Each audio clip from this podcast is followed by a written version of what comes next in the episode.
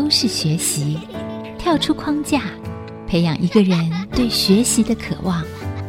爱，一起学习，听见这世代。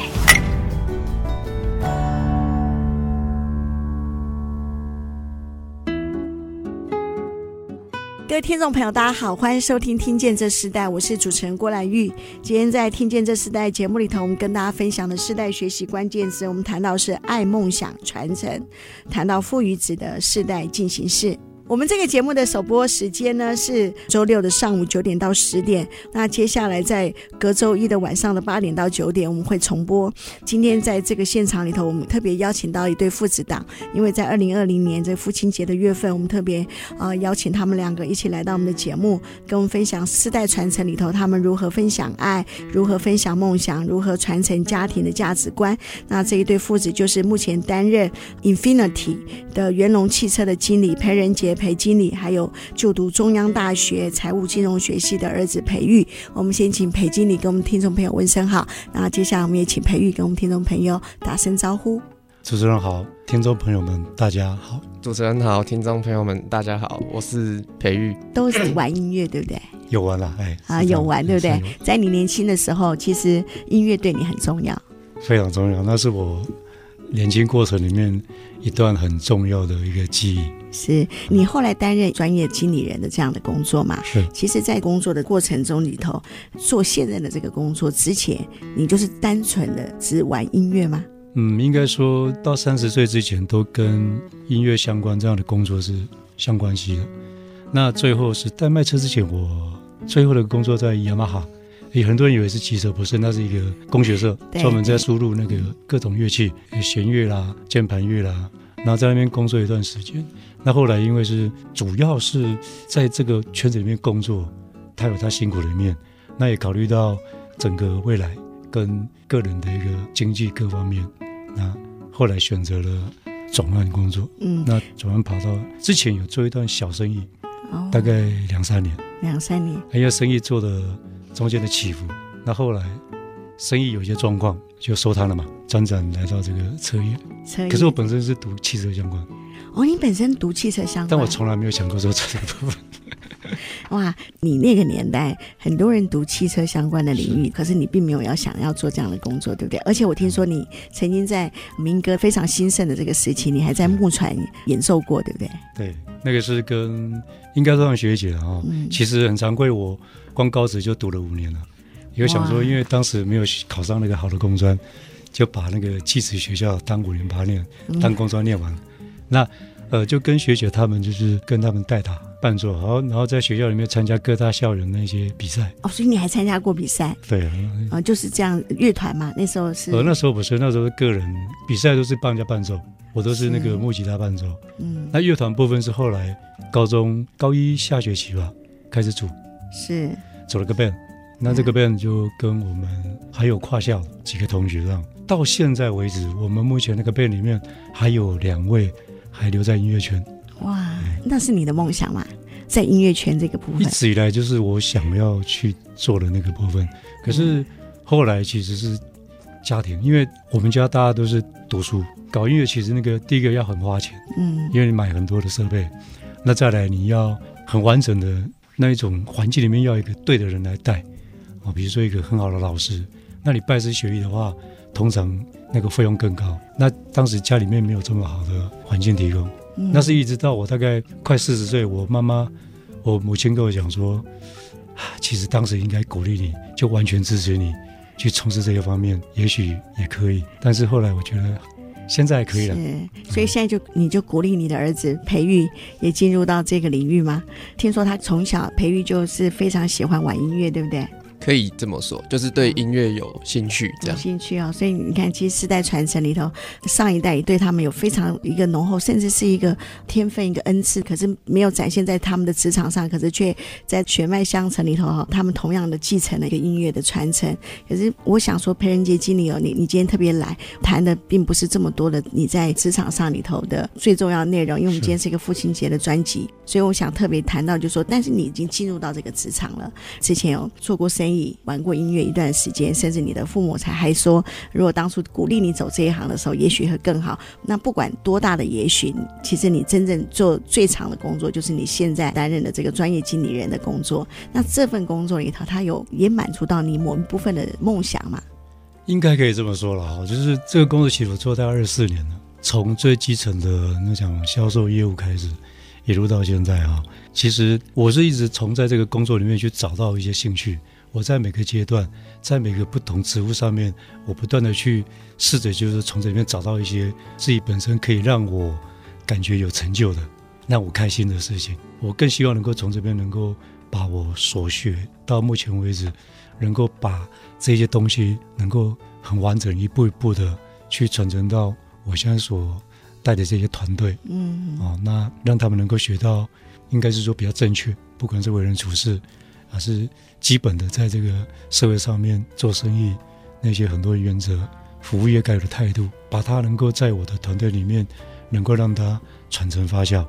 那其实这个就目前来讲，是我退休前可能就是我我的一个志愿跟一个梦想。呀，那你觉得做这份工作最重要的挑战是什么？这个有分个几款啊，就是第一个，如何在公司跟我所带领团队这个中间，它那个平衡点，这是一个很大的挑战，而且这个挑战，它它是一直不断的重复在考验着我，因为常常有时候老板讲的东西，他未必就是我们在领导这个团队他们想要的，而领导团队的这些同仁在运作着，也未必是老板他们所期待的，所以如果在这边抓到那个平衡点，那。还有一个是如何在这个团队里面达到一个所谓的人和共识。整个团队如果说不能够凝聚，没有一个共同的一个想法跟那个目标跟目的，其实他就很难去推动。这个就是在这个部分不断的需要去思考的事情。那你怎么找到你自己的定位呢？在你的生命过程中，你只想做这一件事吗？其实哈，这件事情是一直以来从来没想过了，但这却是我做最久的一个行业。但我并不是否定现在这个行业啊，就是说这个东西其实我已经做出兴趣。在这之前，我是从来没想过，因为我看到我很多同学到二级到四级，以前没有科大嘛，他们在这个领域有些做的不错，可是我一向就觉得这个好像不是我真的想要，嗯、所以才会前面有那一段嘛哈。但后来我做这个部分以后，我发现其实这是一个很有乐趣的工作。人家讲说作业很有压力哈，当你习惯它以后，你会觉得很有乐趣。为什么？因为你可以从每一次的一个个案里面得到一些成就，你从这边找到，哎，我是一个让人家可以很信任的。你想想看哈，我们有什么哪一次机会说有一个投资额可能是上亿的一个投资，然后丢给你去做，而你不用负担任何风险，嗯，而你只要付出时间跟你的精神，你可能就可以得到一些该有的报酬，而这个报酬是呃有一点点想象空间，嗯，你可以很多，你可以很少。你年薪可以好几百万，但是这些都不需要我们去负担任何风险，你只要专心。那我现在想法，老板丢给我这几亿的这种投资，它就不是那一个点，而是好几个亿。那我在这边做，我这辈子恐怕没有机会可以拿出这么多高的资本啊。那我如何利用这样的资源，把它创造到淋漓尽致？哦，然后整个团队可以有很好的一种动力，然后进而能够他们也能够好的收入，公司在。获利上面的表现可以更好。这是我们也讲。哎，我觉得你刚刚讲了一个很重要的一个关键，就是音乐是你一开始你就生发的兴趣，你知道你本身天然的就有这样的兴趣对音乐这件事情。是。可是你刚刚说你后来进入了车业行业的时候，做了后越做越有兴趣。嗯。哇，这这是不一样的。我觉得这个可以跟很多人分享，因为我今天也特别在录音录节目前的时候，有个母亲告诉我说，她的孩子就是想要学音乐，那她一直告诉她的孩子，学音乐以后没有办法有出路啊，以后也学音乐。以后会非常的辛苦，哇！他们就去分析这样子的事情的时候，我就看到，到底兴趣可以先产生一个职业，或是当你在一个职业中产生浓厚的热情，哇！这是一不一样的一个生命过程哎，好，非常特别。我们先休息一下，我们在下一段部分我们要继续呃邀请裴仁杰经理还有他的孩子培育，先念中央大学的三年级，本身是财务金融学习，他不是念音乐系哦。等会一起来分享，在我们这个父亲节特辑专辑里头，我们稍后回来。News that I received today is taking all my breath away, but I am promising.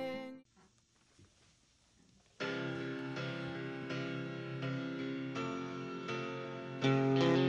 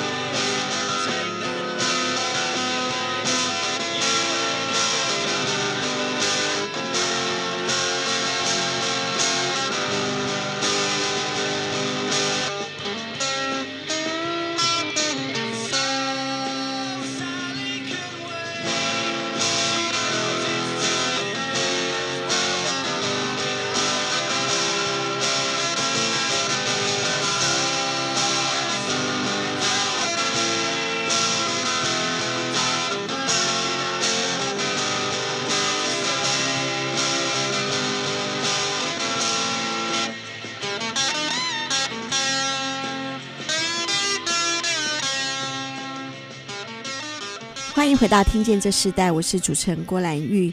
刚刚我们所听到的演奏是绿洲合唱团的这个音乐，是由今天的来宾培育，他目前就读中央大学财务金融学系三年级带来的电吉他的演奏。那我们刚刚在第一段部分访问了这个裴仁杰经理哦，他原本非常喜欢音乐，到现在还是。他跟他儿子最常一起进行的话题就是吉他和车子，一个跟他的职业有关啊，一个跟他的兴趣有关。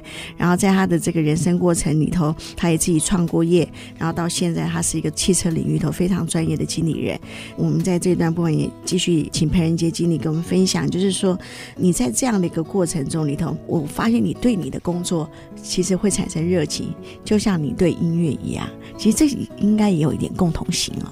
有，其实这个其实很多工作都一样，它需要一些热情、意志力、耐心跟想法。那如果说把我的兴趣延伸到工作，比如说他必须要有一个热情。音乐其实它很困难，它要把它做到很好，比一般人需要更多的耐心跟意志力啊。那如果说你可以把这个部分学到相当程度，我相信在这个工作，我在这个工作里面也是用这样的概念。当我碰到困难，我就会去试着思考如何去做一些突破，永远都是用正面思考，但正面思考又不会让它变成是一个太过于好像轻松，什么事都没发生一样哦。那这样子去。改善一些碰到的困境，然后要去突破一些盲点跟那个瓶颈点。人的问题，人的处理；事的问题，事的处理。其实这个从我在从小一直在吉他跟鼓这一些部分的话，很多是因为这样的关系，让我在工作上面有得到很多想法跟那个逻辑。其实很多人觉得这个差太多了，它真的可以连贯的。嗯。以后我还是我跟小朋友讲，我还是会想要那个弄个鼓跟吉他跟大家一起来创作一个歌曲。你你自己你玩的是木吉他嘛？哈，也是电吉他，也是电吉他。我觉得你们有一个非常重要的共同的话题。你你自己是本身是几岁做了父亲这个角色？我三十五岁当老爸。那你觉得父亲这个角色带给你最大的挑战是什么？当当了父亲以后，我第一个想法就是，我如何让我的小朋友不要变成以后社会的负担呢？这第一点。那第二个就是。以后我可以给我这个小孩子哈，他除了说遗传的可能是我跟我太太的 DNA，那还有什么东西可以给他？我们并不是家有恒产，如何让他有一些未来的竞争力？所以我一开始想法就是让这个小孩子能够自由发展，然后我们在旁边注意他。我想这个就是一个挑战嘛，因为至少让他能够正常发展这样子。因为现在的社会其实坦白讲，外面有太多太多的这种那种可能性，会让我们担心的。嗯，这个孩子一出生的时候，到他后来喜欢音乐，那时候你看到他喜欢音乐的时候，带给你什么样的一种心情？没有特别怎么样，因为呃，应该说从小只要我们有在一起的时间，其实在车上到处去旅游哈，他妈妈常讲，你听这个他听得懂吗？但是那是我喜喜欢听的嘛，他从小就这样听听听啊，开始到。他比较容易就是表达，或者是大概幼稚园，他就基于有一点点对那个音乐里面的很多各项乐器，他已经开始有一点能够辨识啊、嗯哦、那些背景乐。他有这种兴趣的时候，我完全表示是支持。但呢，我希望他从这里面去得到兴趣，因为这种东西音乐很奇妙，它可以带给人很多各种不同，不管你是喜怒哀乐，从这里面他都能够完整的表达。我希望他从里面去。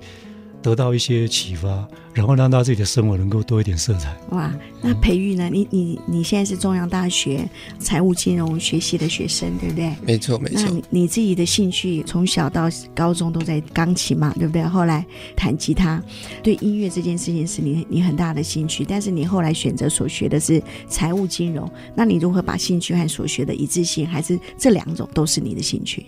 就是对于。音乐这件事情来说，我比起那些真的在主乐团啊，然后有在上台表演的，其实我真的算是玩票性质而已。我就只是找我喜欢听的歌，找出他的吉他伴奏，跟着伴奏弹，然后就假装自己就是那个乐团的乐手，就是这样子而已。然后其实上台表演的机会也没有很多。对于这个就读财务金融学系跟音乐这件事情的话，我觉得其实没有什么一致性的，但是其实就是一个平衡。因为玩音乐跟玩车，就是这两，这是我的两大兴趣，就是音乐跟车。其实这两件事情都是很烧钱的，但是我并没有想到，就是我能够从玩音或者是玩车之中有获取金钱的管道。然后我一直的想法就是，兴趣是靠钱堆出来的，所以最后选择财务金融学系。那当最一开始选择财务金融学系的想法就是说啊，这这个系听起来就是跟钱有关嘛，就是爱钱呐，然后就选择了。结果进去读了之后，发现哎、欸、奇怪，好像跟想象中的不太一样。因为一开始大家就是在教哎、欸、经济学、会计学、统计学，所以呢，我就开始说，哎、欸，既然我都是就读这项专业，那我能不能把我的这项专业运用在真的跟钱的东西有关？所以我就衍生出了另外一个兴趣，叫做玩股票。就我喜欢我喜欢看股票啊，做交易，然后去研究它的那些市场的脉络，跟那些大户啊、法人的那些进出。我开始对这些。股票的技术啊，筹码基本面开始感受到兴趣，然后也将我在学校所学运用在这上面。所以其实我觉得兴趣真的是可以从你正在做的工作，或者是你现在正在学习的东西所延伸出来。就像我老爸刚才说的嘛，对，所以你不止玩音乐，其实你也是一个投资人啊。然后 那散户投资人，散户投资人。那在求学阶段中，你觉得对你最有成就感的是什么？其实独立完成一件事情的话，其实我现在。自己有在进行一个专案啊，就是说，因为就读我们这个财务金融学系，如果你只会财务金融学系相关知识，其实在未来竞争力是很差的。因为现在我们进到一个那个大数据时代，所以程式撰写能力也是很重要，就是程式语言。所以我现在在设计一套课程，结合财务金融学系的知识跟程式语言的能力。那我想去设计一套课程，然后结合这两个东西，然后把它带给大家。哇，这其实我觉得你父亲听到你对你自己选择的方向和所学习的事情，我我觉得你父母一点都不用担心你啊、哦，对不对？哇，完全不用担心。所以你跟父亲最常讨论的事情有哪些？最常讨论就是音乐跟车。音乐跟车。对对对。你你们通常会怎么开始讨论，或是坐下来就就分享嘛？举个例子，像刚才在来的路上，他就打电话跟我说：“哎、欸，我现在在听那个绿洲合唱团的那个。” CD 就这样子，然后我一上车之后，哎、欸，我们就开始听啊，然后开始讨论啊，这个乐团起源啊，然后他们搞到最后，他们兄弟闹翻，他们解散啊，然后就是讨论这个乐团啊，同时也聊到就是其他以前的老乐团，因为我老爸车上其实还蛮多那种老乐团的 CD，那其实我都很喜欢。然后我们就会讨论这些东西。然后车子的话，就是哎，路上看到一台很老的车开过去，我就跟老爸说：“哎，那台是不是你上的 B 十三？就是那台老尖兵？”然后说：“对啊，对啊。”我说：“哎，我很喜欢这样。”所以其实你们的话题哦非常多，对不对？而且也是在父子很多沟通里头算是很密切的，对不对？这也算是个媒介呀。跟老爸其实比较像朋友。嗯，别人嘎车，你们嘎音乐，对不对？嗯、啊，父子俩在一起，可能就是音乐是最重要的一件事情了。我们先休息一下，我们下一段部分，我们继续邀请裴仁杰经理和他的孩子裴玉啊，来跟我们分享他们在父子之间所发生的一切，在他们生命中的过程的一些事情。我们稍后回来。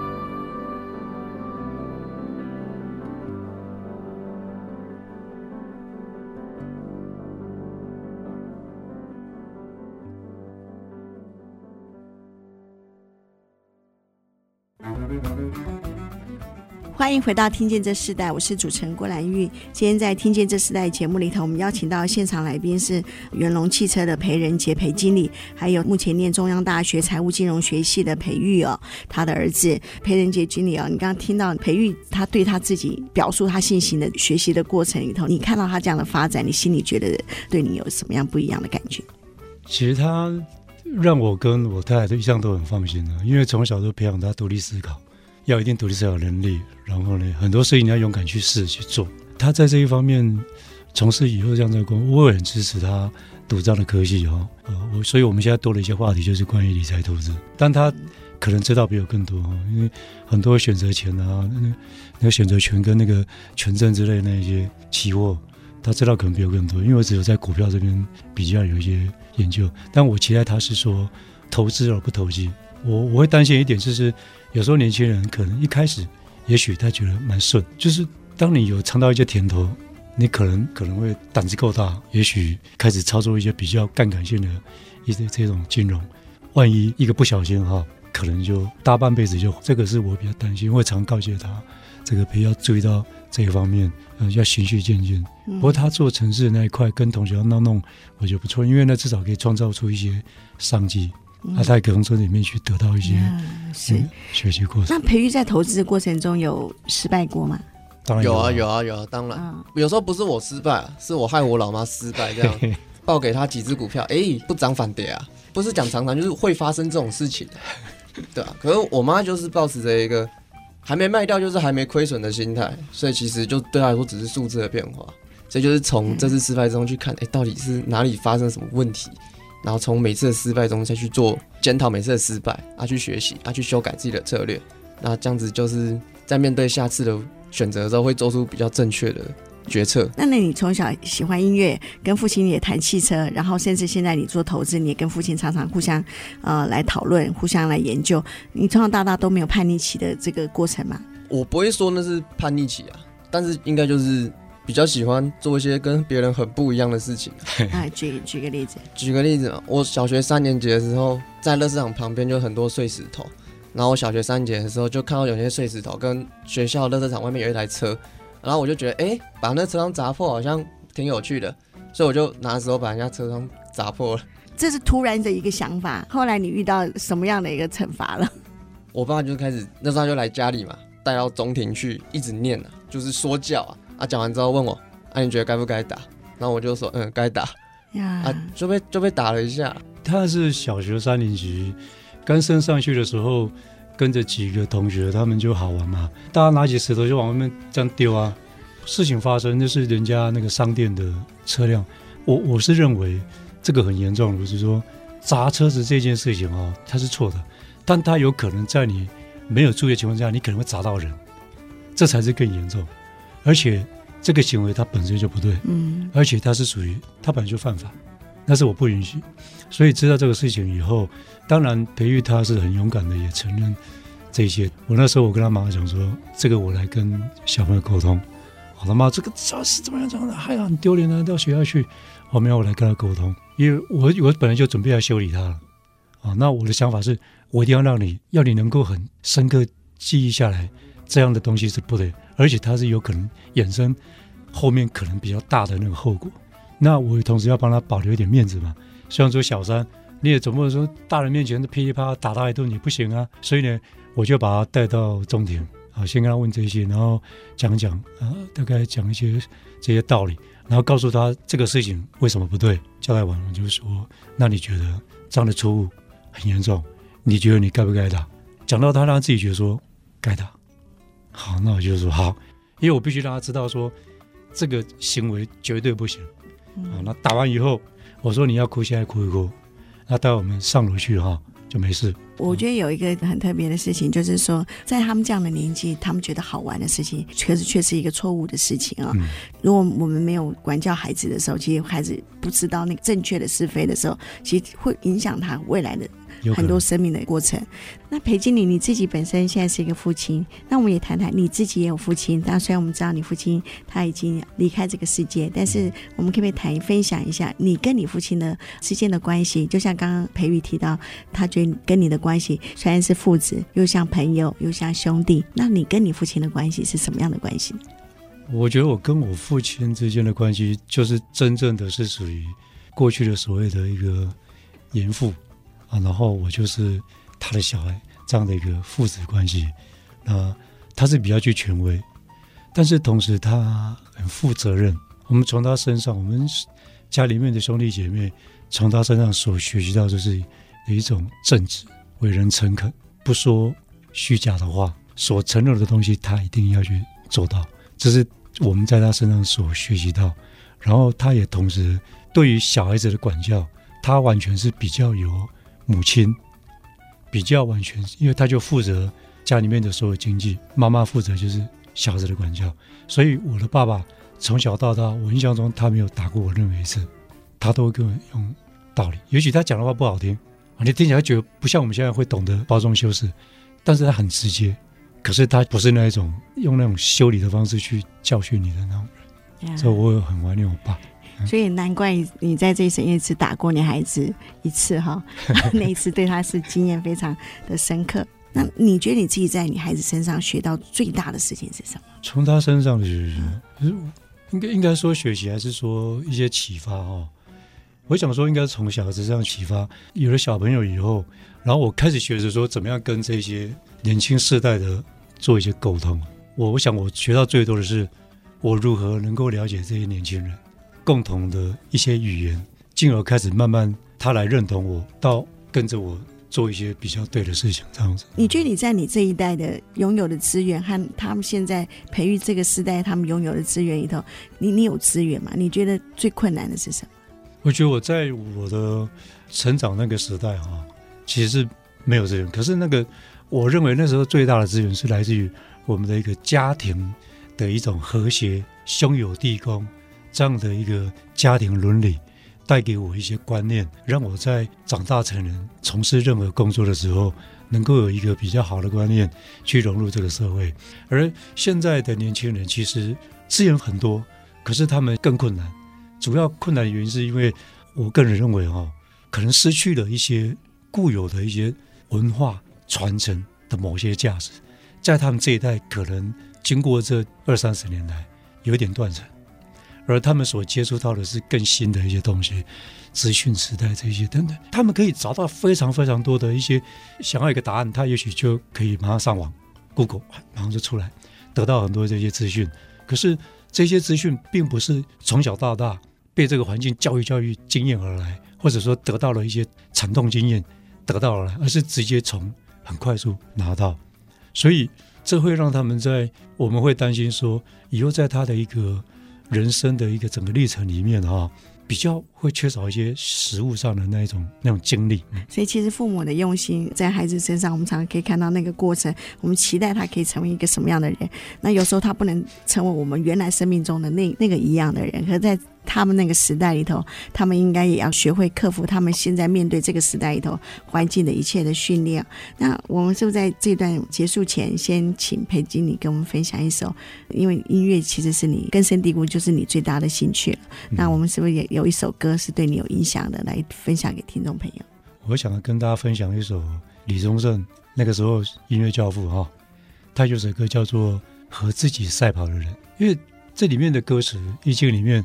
我觉得跟我过去在成长时代有点像，也正是现在我一直在常常一直告诫我自己，以及分享我很多在带领这样的一个同仁哈共事的这些同仁们这样子，因为我们希望就是说，其实赢过自己最重要。我们如果叫大家去把它看那个歌词，你就知道说这里面他在描述哪些东西，那那是一个很很激励，可以激励自己。啊，同时也可以激励伙伴们的一首很棒的励志歌曲。好，那我们就来听这首歌。我们稍微休息一下，我们下段再回来。赢过别人，但是这一次你超越自己。虽然在你离开学校的时候，所有的人都认为你不会有出息，你却没有因此怨天尤人，自暴自弃。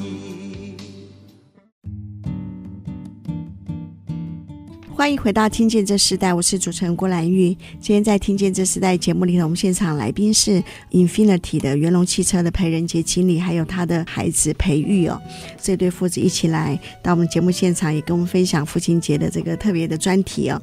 其实我们一开始就一直谈到，你跟你父亲一样都喜欢音乐这件事情，带给你一个什么样不一样的领受，甚至说你你觉得这样的相似的传承对你有什么样的影响？就因为我们都喜欢一样的东西嘛，所以我跟我老爸相处起来，其实跟很多父子相处起来其实很不同的。我们两个相处起来会比较像兄弟，比较像朋友，因为我们是大家庭嘛。那逢年过节的时候，观察一下每一个兄弟姐妹跟自己爸妈相处的模式，就会发现奇怪，我老爸怎么感觉只比我大两岁这样子？哇！就是我们比较能够怎么讲，就是有说有笑啊。其他的父子就是比较严谨严谨啊。那、啊、我跟我老爸就是比较荒唐啊，讲荒唐就太过了。荒唐好像好像不是这样形容，就是比较轻松啊。Yeah, 我们相处起来比较轻松，比较自在。当你跟你父亲是这样的关系的时候，你自己有没有感受到说，在你求学的过程中里头，他对你的人际关系也有帮助？当然，当然的，就是其实我还蛮能够跟我老爸这一辈的人就是沟通，然后都是就是一起泡茶，有说有笑。是比较有办法，对啊，就是比起很多周围身边的人，他们很有可能就是没有办法，就是跟老一辈的人或者是老自己两辈的人能够愉快的沟通，但是其实我是还蛮有办法的。他在学校里面跟同学相处的都很愉快，然后不同从一些补习班、安亲班到处，他现在有很多社交活动，都是暑假一到就是高中同学、国中同学、补习班同学，又是哪个又是哪个系，就是到处都有朋友，然后在不同的年龄层也都有朋友。对，你跟父亲之间的这个亲密的关系，时候在你的人格和人际关系上的发展其实是好的。那同样的，你自己在你的父亲身上，你觉得最大的学习是什么？最大的学习就是学到一些，老爸以前当过业务嘛，所以从他身上学到的最多，当然就是一些说话的艺术，还有待人处事的道理，这样子。我这我是觉得这是我学到最重要啊，也是学到印象最深刻的事情。嗯，那同样的，裴经理，你对培育你你的这个孩子，你最想传承给你孩子的价值是什么？你你有最想和你孩子一起做的事情吗？这个传承就是，其实这个价值就是。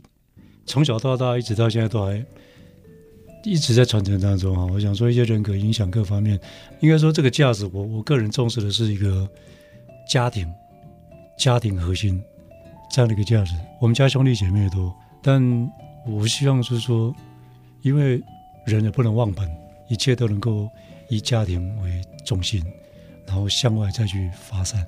那我这个家庭的价值存在什么？我希望它是一个。重视诚信、伦理、兄友弟恭这样的一个东西，然后懂得尊重啊，然后让这个小孩子在这样的一个信念文化里面去成长，再去做他自己的发展。让你读很多书，让你去做很多学习，不是要你考试考第一名，老爸是要希望你能够以后未来能够有竞争力，而一直保持这样的竞争力。因为只有你能够有竞争力，你才有机会去保、去保护到，或者说帮助到别人。如果你没有这个东西，你失去这种核心竞争力，你什么都不用讲，书读再多都没有用。对，你如果用一句独特性来看你孩子的话，你觉得你的儿子最大的独特性在你的眼中是什么？应该是说他自信，哎，他随时充满了自信。他的自信来自于他有真正他该有的实力，而不是只有空口。讲一些空白的话，他刚刚所讲那一些，当然他自己还没有到赚钱能力。实际上，他现在存款搞不好不会比我少。然后他他妈妈在他读这个戏的时候，就先借他十万，让他去操作，那就开始这么学习。所以我希望他就是说，他能够很自信，然后能够面对失败，啊，你可以享受该有的成果，从这边去学习到哪里错了，那以后不要再犯。呀对，这很棒哦。那应该那十万的投资报酬率都回来了，对不对？不好说，不好说，不好说。因为他大一就亏掉五万块钱，可是大二的时候又帮他自己赚了一那只手表。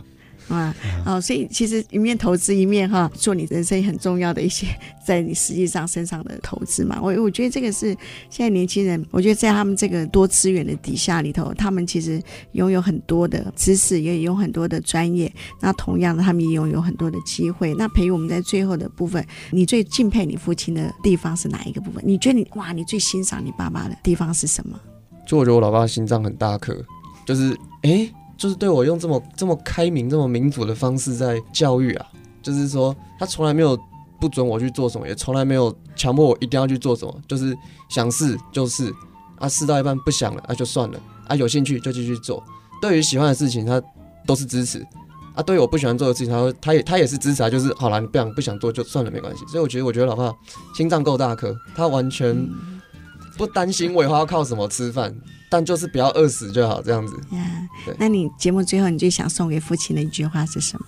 哎，老爸，谢喽。好，不客气哈，不客气。啊，我 我们非常谢谢这一对像父子又像兄弟的这样子的，真的是一个父亲和孩子好像一起成长，对不对？在他这生命中一起成长的一个过程，这是在父亲节里头，在听见这时代这个节目里头来，可以跟大家透过陪人节，透过他的孩子培育，来一起跟听众朋友好来分享他们在家庭里头的生命故事哦。最后也请培育来跟我们分享一首歌曲，这首歌曲是你自己最喜欢的，也代表有个意义的，特别在这个父亲节的这个主题里头，给听众朋友一起来聆听的。这首歌就是 Oasis，就是我刚才一直讲到的绿洲合唱团的 Stop Crying Your Heart Out。